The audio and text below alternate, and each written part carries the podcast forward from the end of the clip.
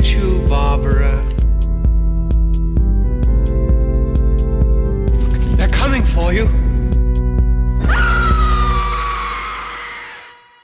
Hallo und herzlich willkommen bei Devils and Demons, eurem Horrorfilm-Podcast. Ich bin der Chris und an meiner Seite ist selbstverständlich Pascal.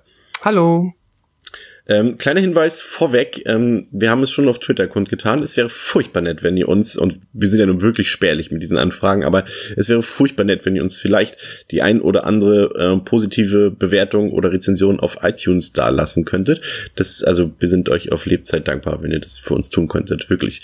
Ähm, aber wir wollen uns nicht lange aufhalten, denn wir haben heute wieder einen Film im Angebot, den wir euch ja schon in der letzten Woche verraten haben und auf Twitter auch schon so ein bisschen angeteased haben. Wir reden heute über Fede Alvarez ähm, Don't Breathe aus dem Jahre 2016.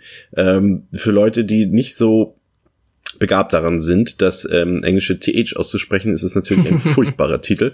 Deswegen werde ich äh, mich da ähm, gekonnt zurückhalten, was das angeht, in der heutigen Episode. Ähm, du hast den Film zum ersten Mal gesehen oder auch schon im Rewatch jetzt? Nee, genau, ich habe den zum ersten Mal gesehen. Ich hatte den jetzt ein bisschen herumstehen und schon lange auf meiner Liste, weil ich ähm, natürlich mitbekommen habe, dass der jetzt äh, grundsätzlich überhaupt nicht schlecht ähm, weggekommen ist in der Kritik und auch bei den Horrorfans, denen ich so folge. Daher äh, war ich gespannt und bin froh, dass jetzt, ja, dass ich das, den vom Stapel jetzt quasi geguckt habe. Der Film ist ja, wie ich eingangs erwähnte, von Fede Alvarez. Wir haben ja in unserem Format hier auch bereits das Evil Dead Remake von ihm mhm. besprochen. Ähm, das ist schon einer, ich glaube, der hat das richtig drauf, ne?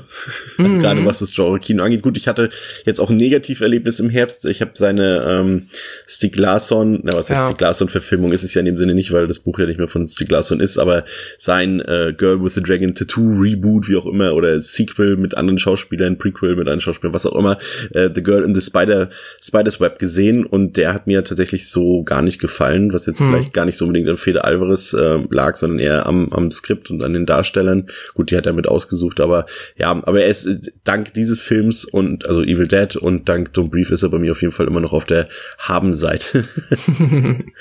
ja, ich mein Gott, also ähm, ja, das war wahrscheinlich aber auch einfach äh, sowieso schwer da ähm, zu überzeugen, ne?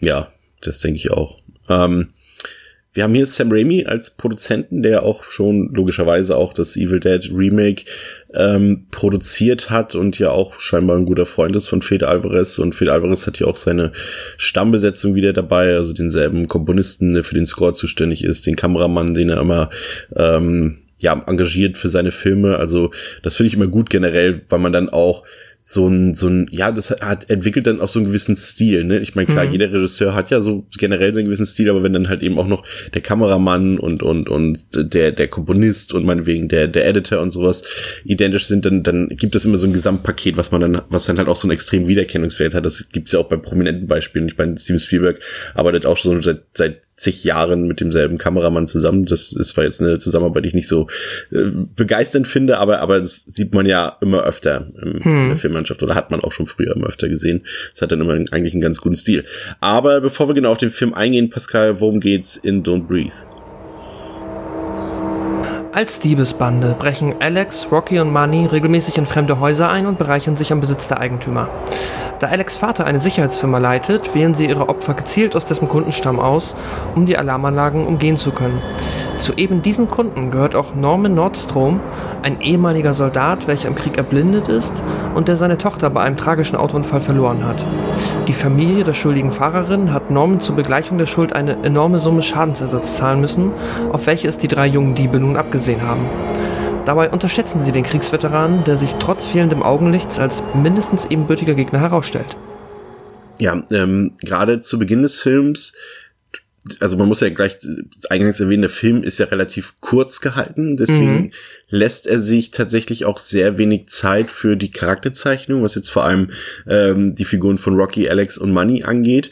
Allerdings bin ich der Meinung, dass die Charakterisierung und die Zeichnung dieser Figuren vollkommen ausreichend ist. Also wir sehen die drei ja bei einem, bei einem Einbruch zu Beginn des Films und dann auch ähm, in, in Dialogen erkennen wir, was das für Menschen sind oder für Jugendliche sind, was sie für Probleme haben und wir lernen auch relativ zügig ähm, quasi den das Hauptproblem dieser drei äh, jungen Leute kennen, nämlich äh, den sozialen Brennpunkt in Detroit, ähm, der sich so ein bisschen auskennt, man ein paar Reportagen gesehen hat oder auch einige Filme, die in Detroit spielen, der weiß, dass es dort sehr viele Probleme gibt zwischen den einzelnen Bevölkerungsschichten, aber auch, auch was Arbeitslosigkeit, was Drogen angeht mhm. und Gewalt, ähm, ist das jetzt nicht unbedingt der Vorzeigeort der USA und genau in diesem Milieu spielt halt dieser Film. Und hat auch so einen leichten White Trash Einschub, finde ich, gerade wenn man so, so sich eine Figur wie Money anguckt. Ähm, aber generell reicht, glaube ich, diese Einführung eigentlich aus. Also du hast halt äh, Alex, der noch so ein bisschen, ja, zurückhaltend ist, der, bei dem man irgendwie auch zu, dem man irgendwie auch zutrauen würde, das ist, glaube ich, eigentlich ein smartes Bürschchen und ich glaube, der könnte auch ähm, äh, mit seiner Schulbildung und so weiter sogar vielleicht viel erreichen in seinem Leben. Das merkt man auch, er ist so ein bisschen zurückhaltend, also er ist, scheint nicht so der Ultraganove zu sein. Mhm. Ähm, aber ja, scheinbar sp spielt ihm halt seine die Schicht, in der er aufwächst, so ein bisschen entgegen. Ne? Und dann haben wir halt ähm, Rocky, das ist äh, das Mädchen der Truppe, gespielt von Jane Levi, die halt auch schon in Evil Dead die Hauptrolle hatte oder zuletzt auch in Office Uprising mitgespielt hat oder halt schon ein paar Jährchen her aus der TV-Serie Suburgatory. Ähm, sie hat ja die Ambition, so ein bisschen aus ihrem Leben auszusteigen. Also man sieht, sie hat eine Mutter, die hat einen Lover, der jetzt, ja, sag ich mal, jetzt nicht gerade vielversprechend ist, um irgendwie für ein schönes Leben für die Familie zu sorgen. Und sie hat dann auch noch eine jüngere Schwester und ihr Vorhaben ist es halt, aus Detroit abzuhauen und mit ihrer jüngeren Schwester nach Kalifornien zu gehen. Ähm, und dann haben wir halt noch Money, der ist so ein bisschen, ja, gut, der bekommt tatsächlich so am wenigsten Charakterisierung ab. Ne? Also er ist schon so ein bisschen so ein etwas härterer Typ oder zumindest will er das darstellen. Er ist auch, wenn ich mich jetzt nicht ganz irre, ist er ja auch der Boyfriend von Rocky, ne? Ja, zumindest wird das so ein bisschen. So on-off-mäßig so ein bisschen, ja, ne? also er sagt zumindest, sagen wir mal, er, in seiner Arschlochrolle nimmt er sie quasi für sich ein und sagt so, that's mine, so. Ja. Und die ähm, beiden, und ich glaube auch das Gefühl, auch Alex ist so ein bisschen natürlich in Rocky ähm, ähm verknallt. Also, aber ja, das ist safe. tatsächlich nicht jetzt das große Thema des Films, ne? Nee, das stimmt. Ich ähm, finde auch, also du hast ja gesagt, das reicht aus. Finde ich auch. Ich habe bei dem Alex, das finde ich, da finde ich, da schwimmt es noch am ehesten so ein bisschen mit der ähm, Charakterisierung und auch der Motivation, weshalb er jetzt dazu dieser Bande gehört. Ich glaube, was der Film aber ganz clever macht bei den anderen beiden, wie du es ja eben schon erwähnt hast, ist, dass wir beispielsweise bei Money sehen wir nur einmal kurz in die Familie in so einer kurzen Szene. Und das ist halt so plakativ, das hundertprozentige White Trash Klischee, dass ähm, ich der Meinung bin, der Film nutzt sich, nutzt quasi dieses Klischee und demonstriert das bewusst so plakativ, um halt sich einfach die Zeit zu sparen, da mehr zu erzählen und dass dann einfach der Zuschauer sich das quasi im Kopf vervollständigt. Und genauso auch bei ähm, Rocky, der ja halt, wo wir halt wirklich nicht viel erfahren. Äh, nicht Rocky, sorry, jetzt habe ich die gerade verdreht. Äh, Money ist der Arschlochtyp, genau. Rocky ja. ist das Mädchen. Ähm, ist, ja. Genau. Aber bei, ähm, ja, Money ist einfach so, das sehen wir dann auch beim ersten Einbruch, der ist so stumpf, Klischee, Arschloch, dass es dann auch nichts mehr braucht. Da muss man dann auch nicht mehr wissen, das reicht dann. Der ist dann, ähm, ja, da braucht man nicht irgendwie groß den Hintergrund erfahren und besonders vielschichtig ist die Figur auch nicht. Ja, das ist, glaube ich, schon ganz clever gelöst. Ich, ja, nur bei dem Alex fand ich so ein bisschen, hm, na gut, wenn man das mit einem sozialen Brennpunkt und so hinter, so mit reinbezieht und dann natürlich überlegt, klar, ist ein bisschen verknallt. Aber da, wie du auch gesagt hast, der wirkt am ehesten so, wie als ob er aus einem Mittelschicht Haushalt stammt, also da jetzt wahrscheinlich gar nicht so die Probleme hätte, irgendwie auch ohne die Einbrüche zu überleben, hatte ich zumindest das Gefühl. Da weiß man es halt nicht so genau. Er wirkt teilweise auch ein bisschen wie Mitläufer, ne? Ja, deswegen, und ich glaube, da versucht der Film so ein bisschen das, oder hatte ich das Gefühl, das soll so ein bisschen gezeigt werden, ne? Er ist so dieser, ja, er möchte auch dann eigentlich immer später nicht, weil er hat sich so Grenzen gesetzt und er ist auch immer der, der immer überlegt, ah oh, fuck, wie lange würden wir dafür jetzt in den Knast kommen, wenn das, äh, ja. wenn wir erwischt werden äh, und rechnet sich immer so, hat so ein bisschen, ähm, ist nicht so dieser komplett, ich denke gar nicht drüber nach, was passieren könnte, wenn Typ, sondern der ist da so ein bisschen mehr bedacht und ja, ist aus teils unerfindlichen, teils wahrscheinlich irgendwie offensichtlich verknallten Gründen dann trotzdem dabei. Ja. Im Prinzip haben wir es mit Don't Breathe ja so ein bisschen mit einem Home Invasion Thriller zu tun, nur mhm. dass eben das Spiel hier mal umgedreht wird, dass wir eben nicht das Ganze aus der Sicht des der in dem Haus lebenden äh, Menschen sehen, sondern eben aus äh, der Perspektive der Eindringlinge, eben unsere drei Protagonisten hier.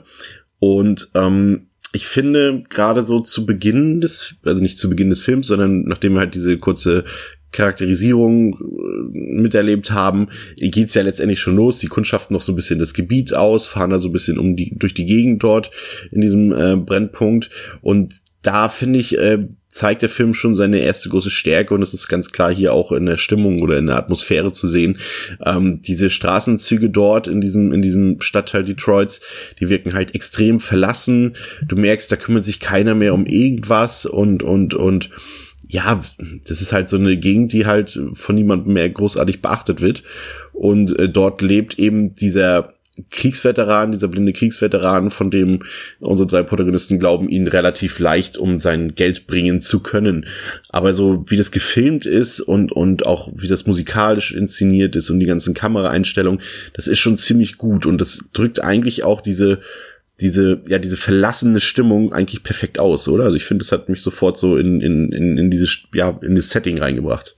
Ja, absolut. Also auch, ähm, ja, unabhängig davon, dass er dann doch mit einem recht äh, verhältnismäßig ja schmalen Taler gedreht wurde, sag ich mal, mit einem äh, kleinen Budget wirkt er unfassbar hochwertig und das ist echt ein äh, ja finde ich so eins der äh, herausstechenden Features des Films. Der ist echt äh, sieht unfassbar gut aus und das trägt dann halt dazu bei, später auch einfach ähm, ja gut darin zu sein, was er dann einem zeigen will. Der ist halt ja genau wie du gesagt hast. Die Stimmung kommt genial rüber. Es sieht schön aus, es sieht gut aus, es ist ähm, ja, zieht einen halt direkt in den Bann und man hat nicht so dieses äh, Gefühl, ah, das ist, äh, ja, man, ja, genau. Als dann ähm, unsere Protagonisten einbrechen in das Haus, scheint zunächst eigentlich alles glatt zu gehen, aber wir als Zuschauer merken schon, klar, weil es natürlich auch der Film generell suggeriert und natürlich auch in den Trailern konnte man das schon vorab sehen, äh, wird natürlich am Ende nicht alles gut gehen dort und nicht so einfach sein, wie sich unsere Protagonisten das vorstellen. Aber zunächst klappt eigentlich alles ganz gut und sie haben eigentlich auch nicht großartig was zu befürchten und nehmen ähm, ja den Menschen, den sie dort ausrauben wollen, jetzt auch nicht wirklich für ernst. Also sie gehen halt davon aus, der ist blind, was soll da jetzt schon großartig passieren, ne? Ja. Er hat noch einen Hund da, den sie auch erstmal außer Gefecht setzen, problemlos. Und dann geht halt die Suche nach dem Geld so ein bisschen los. Und da, auch da spielt der Film halt eben vor allem wieder seine, seine visuellen Stärken aus. Diese Kamerafahrten durch die einzelnen Zimmer und durch die Etagen, auch gerade als ähm, ja kurz nach dem ähm, Einbruch in das Haus ähm, unseren, ja, was heißt unseren, also den, den blinden Kriegsveteran, der in dem Haus lebt, den auch erstmal ruhig zu stellen und in seinem Zimmer ist und ähm, was hat er nochmal, was, was für ein Gas hat er dort? Ähm, was ist denn das für ein Gas? Ja, keine Ahnung, Schlafgas? Gibt's sowas, was er dort in dem Raum verteilt? Hm, habe ich jetzt auch nicht ganz verstanden. Ich habe es einfach da mal so als, äh, wie du gesagt hast, Schlafgas interpretiert. Schlafgas. er will ihn auf jeden Fall zum, zum, zum Einschlafen bringen und dass er erstmal für eine Weile dann äh, auch nicht auf, äh, aufwachen wird von den Geräuschen, die natürlich irgendwie verursacht werden. Ähm, und das scheint auch erstmal gut zu klappen, auch wenn es da schon einen ersten, ja, Moment der Spannung gibt, weil eben unser, unser, ja, nennen wir ihn mal, ja, das ist ein Thema, da können wir uns gleich noch unterhalten, aber ich bezeichne ihn jetzt mal als Antagonisten, ähm, der auch ein bisschen unruhig erstmal schläft und auch da mhm. sehen wir ähm, auf dem Fernseher läuft ein Video von von von der to von der Tochter, die er verloren hat bei diesem Autounfall damals ähm, und wir sehen ja, das ist irgendwie hat man schon so eine Vorahnung, dass da irgendwas nicht so glatt laufen wird und die Kamera geht dann auch einmal unters Bett und wir sehen Revolver bei ihm unterm Bett hängen und irgendwie trägt das alles zur Atmosphäre bei und dann hast du natürlich auch ähm, das zweite Thema, eben was ich ihm da schon angedeutet habe mit der mit der Musik so ein bisschen, aber auch die Soundkulisse ist natürlich sehr wichtig für den Film. Mhm. Du hast natürlich ein, eine blinde Figur dort, die natürlich auf andere Sinne sich verlassen muss und genau damit spielt der Film natürlich auch. Immer wenn dann mal Geräusche zu sehen sind, manchmal ist es auch totale Stille, zum Beispiel in einigen Szenen und dann sind wieder Geräusche zu hören und die sind dann wieder sehr intensiv und genauso die der Score, der dann immer immer dezent eingespielt wird, dann aber richtig. Also auch auch in hinsichtlich dieser dieses Stilmittels auch da überzeugt der Film, muss ich sagen. Also sowohl visuell als auch natürlich, äh, also generell audiovisuell. Einfach ein sehr guter Horrorfilm, muss ich sagen. Aber ja. Horror, ja, nennen wir mal Thriller, Horror-Thriller. Ja, genau, aber ähm, absolut stimme ich dir zu. Das ist, äh, da macht der Film keine Fehler, im Gegenteil, macht das richtig, richtig großartig. Das macht richtig Spaß. Wie hast du die mh, mm, erste richtige Konfrontation gesehen? Also zwischen den ähm, drei Jugendlichen und ähm, dem blinden Mann? Norman war sein Name, genau. Mhm. Ähm, es ist halt ab dem Punkt ich, ich finde, also dadurch, dass der Film halt diese Stimmung äh, so gut ähm, rüberbringt, die Atmosphäre so dicht ist, ist halt ähm, der Spannungs, also man ist von Anfang an angespannt. Und was ich finde, was der Film sowieso großartig macht, ist halt diese Spannung über die 90 Minuten halt einfach ähm, komplett durchzuziehen. Und ab dem Moment, wo er dann quasi aufgewacht ist, äh, geht's halt für mich mehr oder weniger los. Das ist halt dann der Punkt, wo man sagt, okay, krass. Ähm, auf der einen Seite ein bisschen, okay, es ist Schlafgas. Ich meine, na gut, okay, schon mal hat es nicht funktioniert. Das wird jetzt auch nicht großartig erklärt. Ähm, ja, aber ab dem Punkt wird's halt spannend. Und dann ist, ähm, was ich so ein bisschen hier mal als Kritikpunkt dann äußern muss, ist, ich habe halt hier und da so ein bisschen dieses Gefühl gehabt, ich frage mich auch, ist gleich mal meine Gegenfrage dann, wie du das empfunden hast, ähm, dass die Figuren teilweise schon so ein bisschen so geschrieben waren, dass sie halt sehr passiv reagiert haben für eine lange Zeit, wo sie meiner Meinung nach trotzdem noch locker die Oberhand gehabt hätten. Und wer so ja. skrupellos ist, in ein Haus einzubrechen und den da mit Schlafgas und dann die wären auch so skrupellos, den dann einfach mal zu dritt eben zu überwältigen. Und zu dritt hätten sie es, bevor er eine Waffe hatte, schon geschafft, ihn einmal zu fesseln und dann ja. in Ruhe sich das Haus anzugucken. Ich, ich finde auch, ja, also gebe ich dir vollkommen recht, sehe ich auch so. Gerade zu dritt und, und, und sie sind ja jetzt zumindest Money ist ja jetzt auch kein unkräftiger Typ. Nee. Und es wirkt ja schon ein bisschen, sie wirken ein bisschen hilflos und, und teilweise auch dilettantisch. Allein ja auch die Tatsache, wie sie überhaupt äh, Norman zum Aufwachen gebracht haben, halt, dass er da mit Pistole versucht hat, das da aufzuschießen und sie dann auch mhm. irgendwie nicht so wirklich vor sich, weil sie sich ihre Sache zu sicher sind. Ähm, gut, es kann natürlich auch einfach sein, dass sie das es tatsächlich auch waren. Ähm, aber ja, du hast vollkommen recht und, und es ist nicht so, als würde das jetzt in diesem Moment nur so sein, auch später tatsächlich, wenn dann nachher noch eine andere Figur dazukommt und theoretisch, ja, da findet ja ein Fluchtversuch statt unten durch den mhm. Keller, kommen wir gleich noch zu. Ähm, und auch dort, als Norman dort in, in, in quasi zwischen Tür und Angel steht, hätten sie zu zweit auf ihn stürzen können oder ihn zur Seite schubsen können und hätten dann flüchten können. Also, äh, weil sie ihn ja theoretisch in gewissen Dingen einfach überlegen sind aufgrund ihrer ja. Sinnesfähigkeiten beziehungsweise aufgrund der äh, ja, Behinderung von, von Norman, der übrigens, muss man sagen, wirklich hervorragend von Stephen Lang gespielt wird. Also muss ich schon ja. sagen, also ich fand ihn ja schon, äh, er spielt ja auch viele Nebenrollen, spielt auch oft Schurken. Also für die, die ihn nicht kennen, äh, am populärsten war wahrscheinlich seine Rolle als, als Antagonist in Avatar.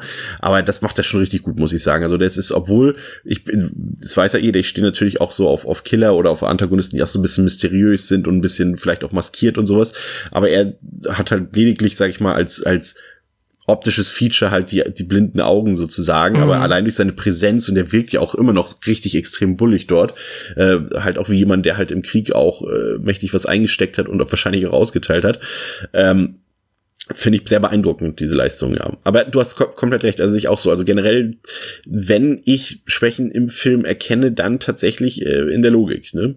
Ja. Also das ist, ist tatsächlich so. Also die verhalten sich immer ein bisschen, ja, wie du schon sagst, passiv, aber auch teilweise, ja, das, ich sag mal so, vielleicht ist, ja, vielleicht sind die Schwächen dann tatsächlich auch einfach im Drehbuch zu finden. Also wenn ich dann denke, das können wir schon mal einwerfen, ähm, äh, der, der blinde Mann äh, hetzt auch den Hund dann nachher auf die Jugendlichen und du hast halt immer das Gefühl im Film, dass der Hund nur auftaucht, wenn das Drehbuch ihn gerade braucht. Ansonsten ist er, ja. weiß ich nicht, auf dem Mond oder so. Also der, der, der bellt nicht, der ist nicht zu sehen, der ist immer nur dann da, wenn das Drehbuch ihn gerade braucht. Genauso auch das mit der Pistole, das ist natürlich genau in, in dem Moment, wo es gerade passt, ist der, der, der, das ist das Magazin leer.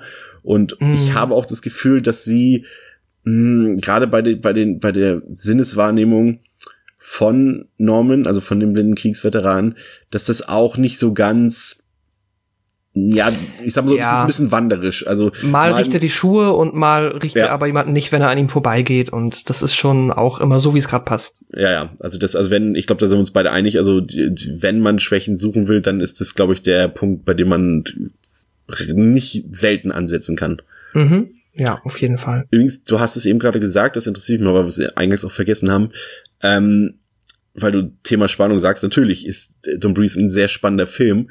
Ähm, aber man darf nicht vergessen, der Film hat natürlich auch eine, äh, eine Eingangsszene, also noch bevor die, Charakterisierung das alles kommt, ähm, in der man ja eigentlich schon das Ende gespoilert bekommt.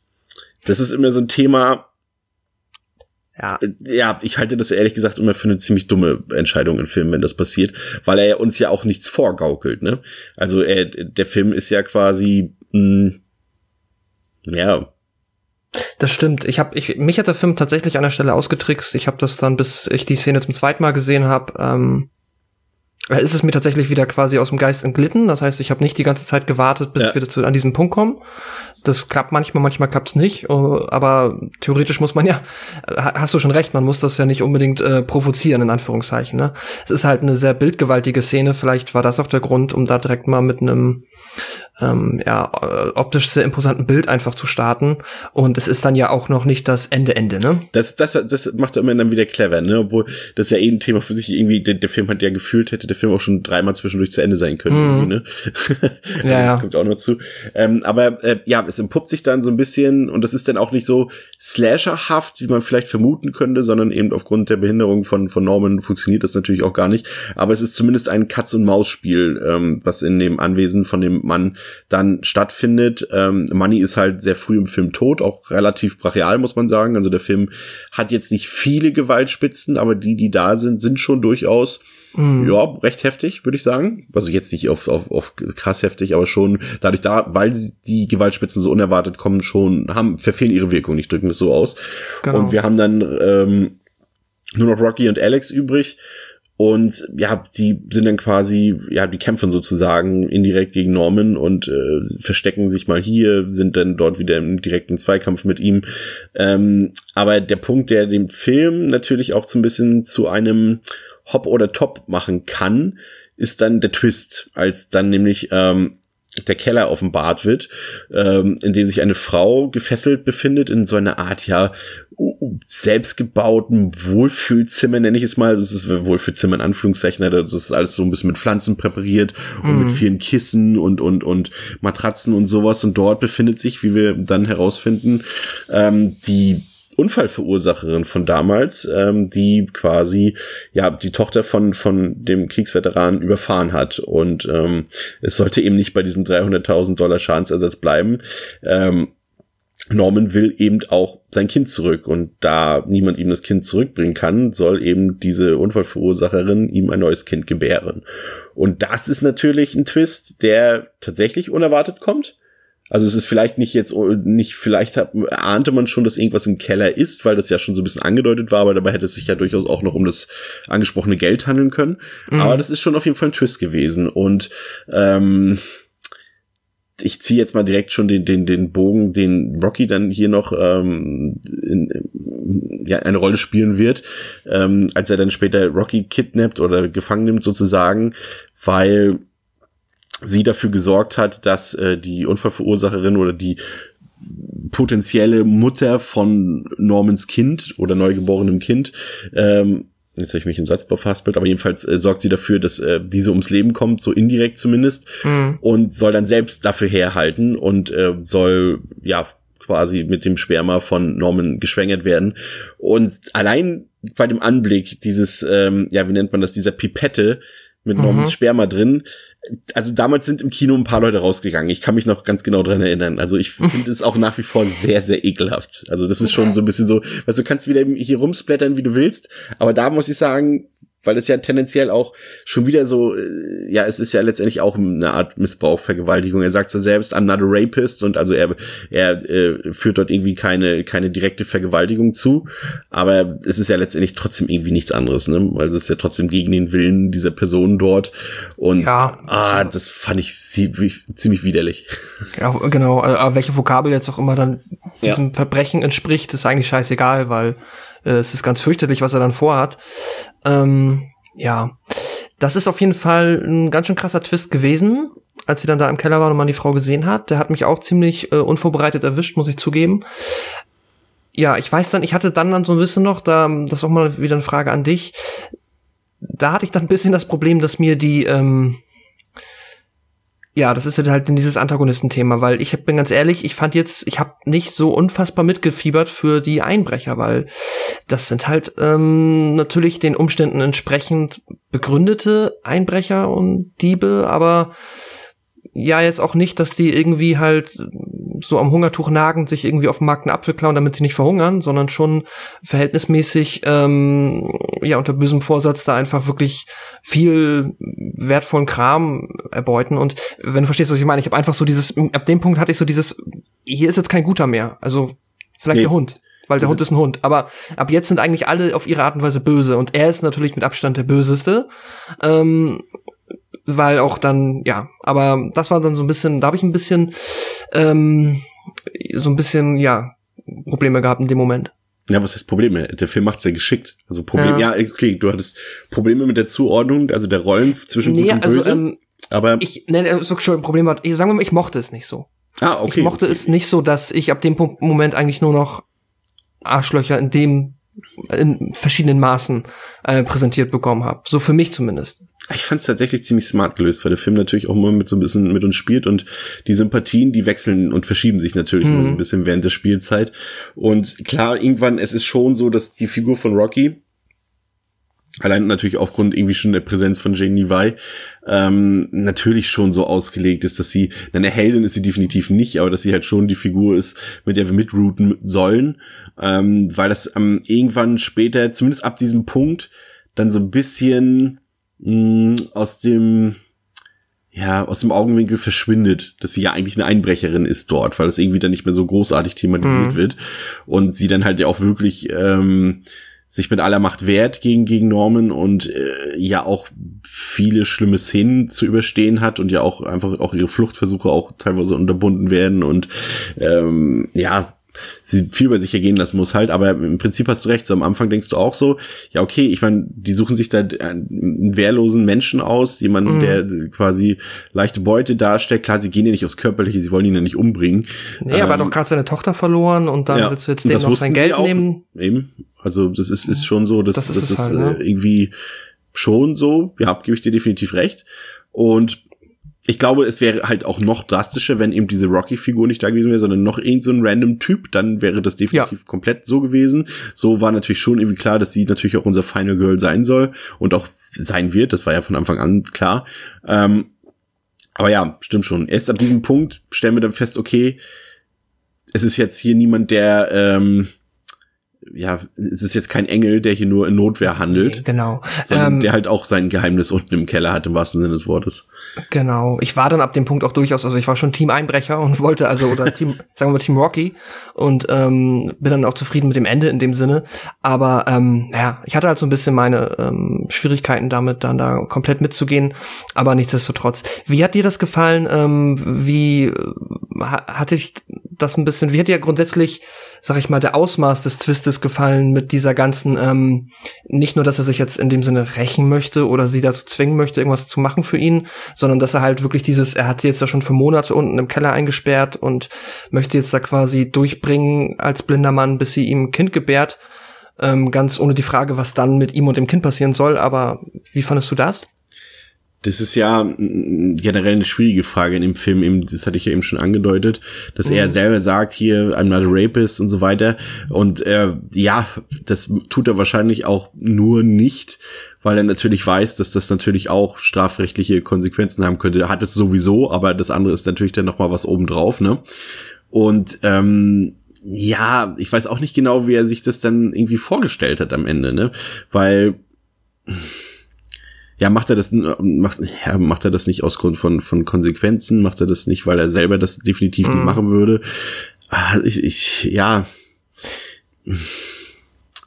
Ich glaube, ich fand es eine Spur zu drüber. Ich glaube, mir hätte es gereicht, wenn ich hätte es besser gefunden. Ist jetzt natürlich auch halt so nörgeln. Ach, wie hätte ich es denn gern gehabt? Aber ich hätte es besser gefunden, wenn sie in Anführungszeichen nur seine Gefangene wäre, zwecks Bestrafung, weil sie seine Tochter umgebracht hat. Das ist so auch schlimm, aber so, ich fand diesen ganzen Plot da drum, was er sich vorgestellt hat, ein bisschen abgespaced und hat mich ein bisschen rausgebracht, aber das ist halt jetzt auch meckern auf hohem Niveau, weil man halt den Film natürlich auch für so viele Sachen so herausragend loben kann.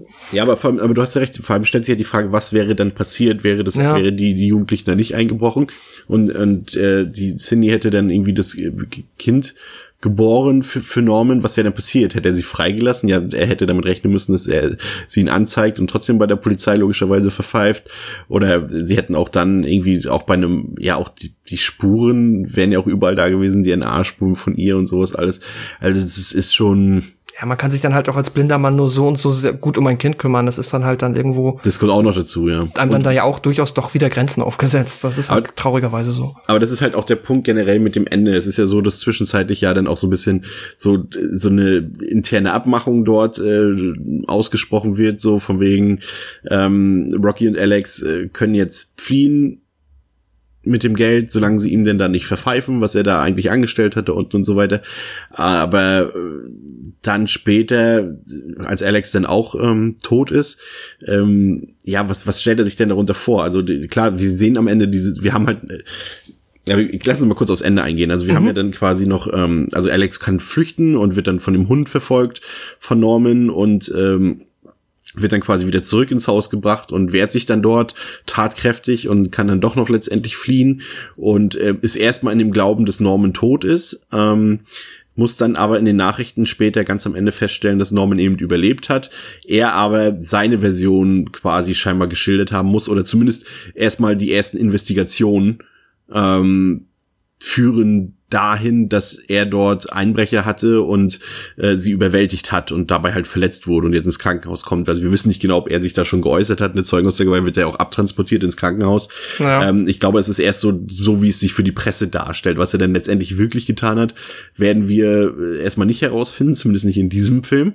Mhm. Ähm, ja, aber ich kann mir schon vorstellen, wenn er, er, dann sagt, ja, hier waren zwei Einbrecher, die habe ich überwältigt, dann wird die Polizei schon fragen, okay, du bist blind, hast zwei, ja, jetzt auch nicht gerade schwache junge Männer dort zur Strecke gebracht.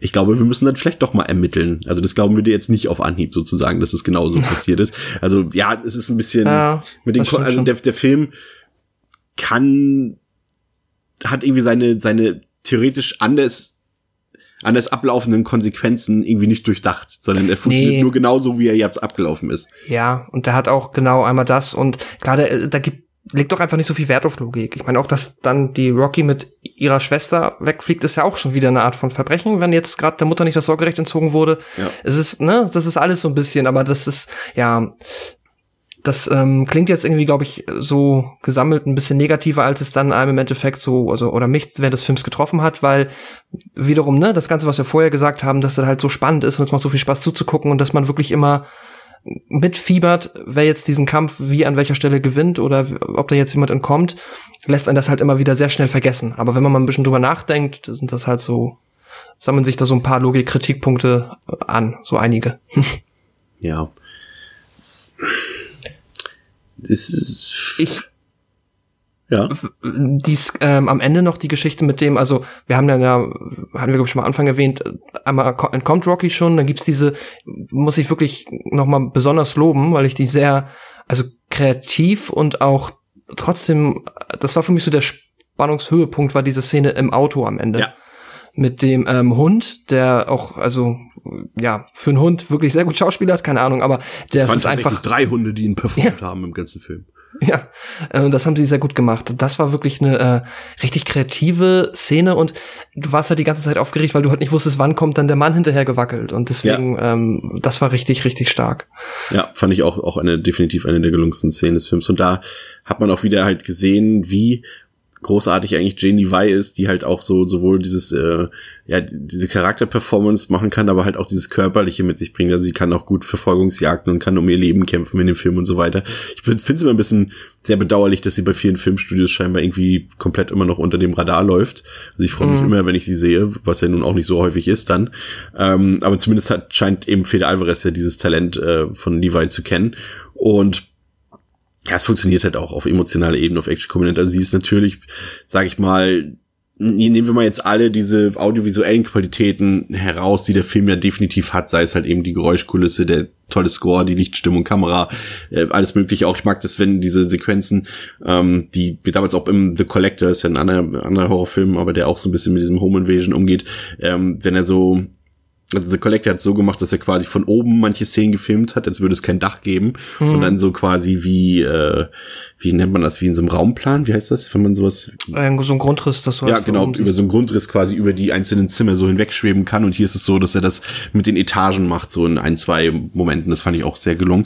Aber davon abgesehen, finde ich, funktioniert der Film vor allem eben wegen Jane Levi und Stephen Lang. Ne? Also die beiden liefern sich schon echt ein tolles Duell ab, muss ja. ich sagen. Ähm, da können die beiden anderen männlichen Co-Darsteller dann halt wirklich nicht mehr so ganz mithalten. Aber also die beiden auf jeden Fall richtig toll, muss ich sagen. Also das ist auch gerade vielleicht eine Sequenz, die wir noch herausnehmen könnten, ist der Moment, in der dann halt komplettes Licht aus ist und ähm, mm. die Figuren sich duellieren in, in absoluter Dunkelheit. Und das wirkt auch sehr authentisch und sehr eindringlich, muss ich sagen, auch ganz toll gelöst, halt auch für den Zuschauer. Das hat, hat dann so ein bisschen an, an äh, das Schweigen der Lämmer erinnert, falls du dich ja. erinnerst, an das, an das ähm, Ende da. Ja, ja. Ähm, schon richtig gut gemacht, muss ich sagen. Absolut.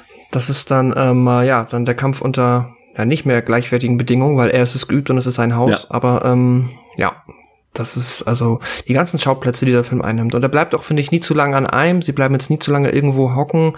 Und ähm, dann geht es später weiter. Das ist schön dynamisch. Das ist halt auch wirklich ähm, sehr gut für den Film, dass er nicht so lang ist. Ähm, und ja, da ähm, der rockt dich da einmal durch das Haus und das macht schon richtig Spaß auf jeden Fall. Ja.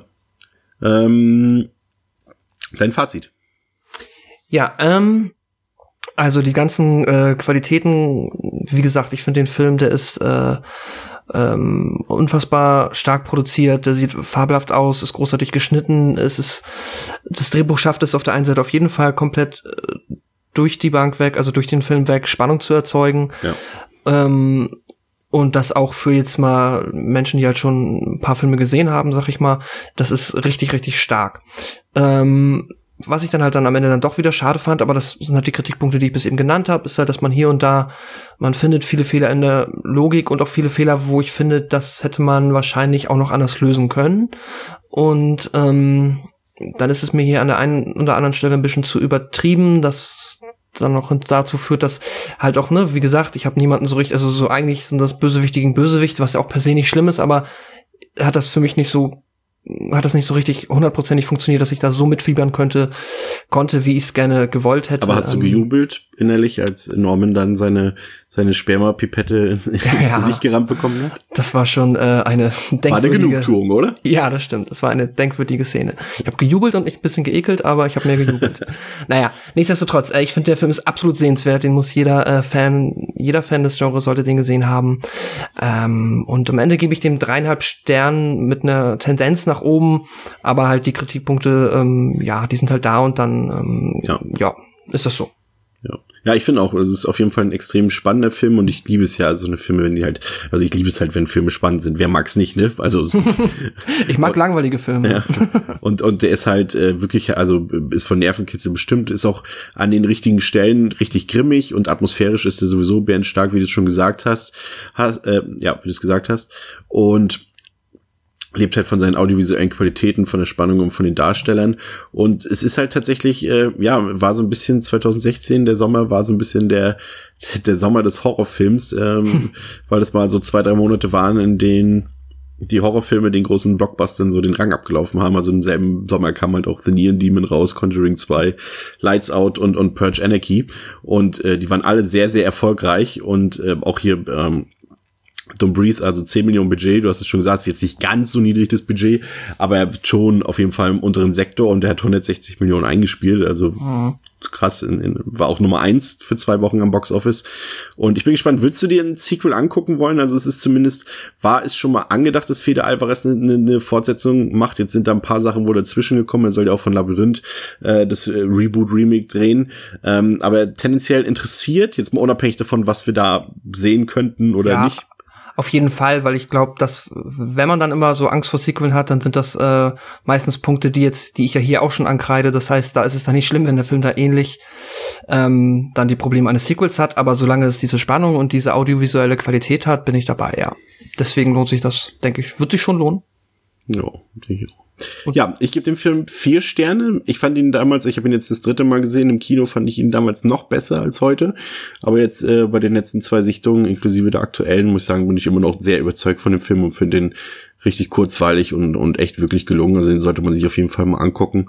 Ähm, ja, das soll es für heute gewesen sein mit Devils mhm. and Demons. Wir hören uns in der nächsten Woche wieder und haben dort mal wieder einen Film aus den 80er Jahren ausgegraben und ähm, beschäftigen uns mal wieder mit ein bisschen Slasherei. Das, äh, so viel sei schon mal verraten. Ich liebe es jetzt immer anzuteasen. Nur in meiner Hoffnung, dass wir uns auch daran halten. ja, ja. wir diesmal. Wunderbar. Also, wir bedanken uns fürs Zuhören bei euch und hoffen, dass ihr auch in der nächsten Woche wieder dabei seid, wenn es wieder heißt Devils and Demons mit Chris und Pascal. Auf Wiederhören. Tschüss.